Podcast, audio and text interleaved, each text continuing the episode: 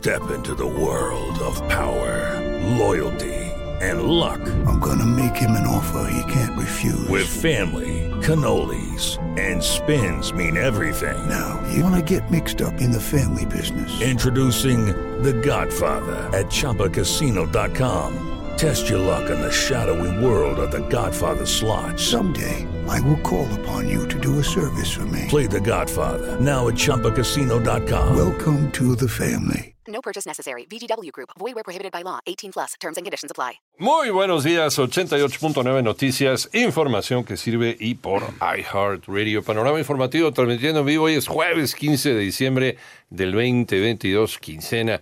Don Alex Cervantes, muy buenos días. Hola Iñaki y Pepe Toño, me da un placer saludarles. Un gusto estar aquí con ustedes en este jueves, día de quincena, día de Nuestra Señora de la Luz. Ya Así es. chilló la rata. Ya, sí, espe- ya, ya chilló. ¿Ya? Pues me imagino, la Ah, verdad, no, no ahorita- sé. No, revisamos, Sí, ya, está no confirmado. Ah, mira, Pepe ya andamos ya todos mandaron arañando mensajitos, las paredes. aquí Con la razón ves desfilar notificación. gente. Desde ahorita ves desfilar gente. Hoy sí vinieron a trabajar. ¿no? ¿Y este cuándo? Qué raro. ¿Y desde cuándo somos compañeros de trabajo? ¿En qué piso trabajas? ¿Cuándo entraste a trabajar? Día de quincenas cuando se aparece. Don Toño Morales, qué Qué gusto. gusto saludarte, Jackie, Alex Cervantes, amigos del auditorio. Siete de la mañana ya con dos minutos, oye. Sí. Alex Villalbazo está en su tour por los balnearios este, de la zona del Estado de México y de Morelos, ya sabes. ¿Hasta dónde habrá llegado a estas sí. Está viendo a ver cómo están las infecciones en los pies y todo eso. Entonces anda, anda revisando. Estará con nosotros, le mandamos un abrazo, estará con nosotros ya más adelante en un par de semanas, por ahí de abril o para mayo. Y nosotros con mucha, mucha información, por cierto, hablando de la quincena, en un rato vamos a platicar de la canasta básica, este ejercicio que hace Manuel Hernández cada quincena, arrastrando el lápiz, para ver el panorama real de la inflación más allá del discurso oficial, del discurso político, eh, cómo te está afectando en la cartera todos los productos o la mayoría de los productos básicos que tú llevas a la mesa en tu casa, que subió, que bajó, que se mantuvo. ¿Cuánto más estamos gastando las familias mexicanas por llevar lo mismo a nuestra mesa? ¿Cuánto más nos está doliendo? Ese es el ejercicio que hace cada, cada 15 días Manuel Hernández y que por cierto puedes ver en www.889noticias.mx. El tráfico y clima cada 15 en 88.9 Noticias con Leslie Mesa. Hola Leslie. Gracias, Iñaki. En estos momentos, un percance afecta la circulación sobre la calzada Ignacio Zaragoza, a la altura de Telecomunicaciones, en dirección a Viaducto. Manejen con mucho cuidado y más información en unos instantes. Gracias, siete de la mañana ya con tres minutos para que no se les haga tarde. En Veracruz se reportó la presencia de un tirador en un centro comercial. Mario Arjona.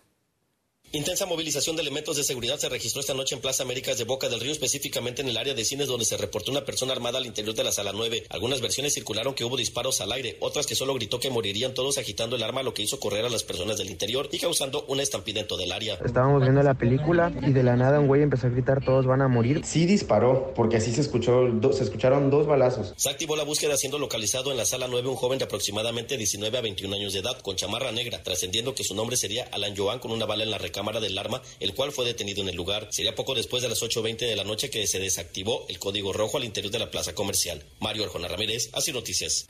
Ya son las 7 de la mañana con 4 minutos. Vamos a información nacional. Fue aprobado en el Senado de la República el llamado Plan B de reforma electoral con 69 votos a favor y 53 en contra.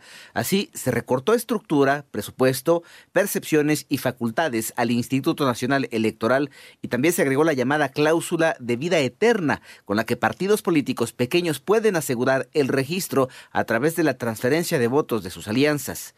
En tanto fue localizado sin vida y con indicios de tortura el coronel de caballería del ejército mexicano José Isidro Grimaldo Muñoz, quien desapareció durante sus vacaciones al ser presuntamente secuestrado por un grupo criminal.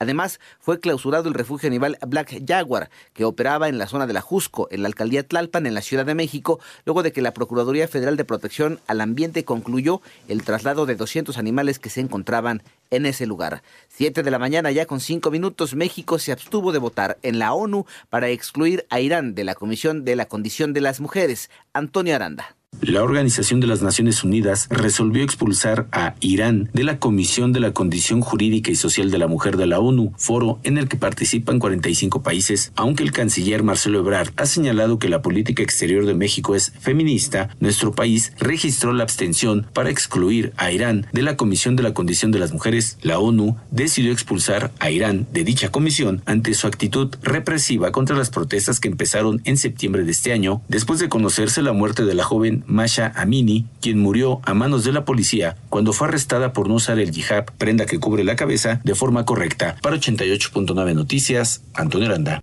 Ya son las 7 de la mañana con 6 minutos. La presidenta de Perú, Dina Boluarte, reiteró la propuesta de adelantar las elecciones presidenciales a diciembre de 2023 ante las protestas y desmanes en diversas regiones de su país. Por otra parte, legisladores de los Estados Unidos urgieron al presidente Joe Biden a mantener el título 42 de política de expulsiones de migrantes más allá de su fecha de expedición el 21 de diciembre con el fin de evitar lo que creen será una marea de indocumentados en frontera. Y la Organización Mundial de la Salud manifestó su confianza en que la COVID-19 y la viruela del mono dejen de ser emergencias de salud pública para 2023 debido a que ambas enfermedades han dejado atrás su fase más peligrosa.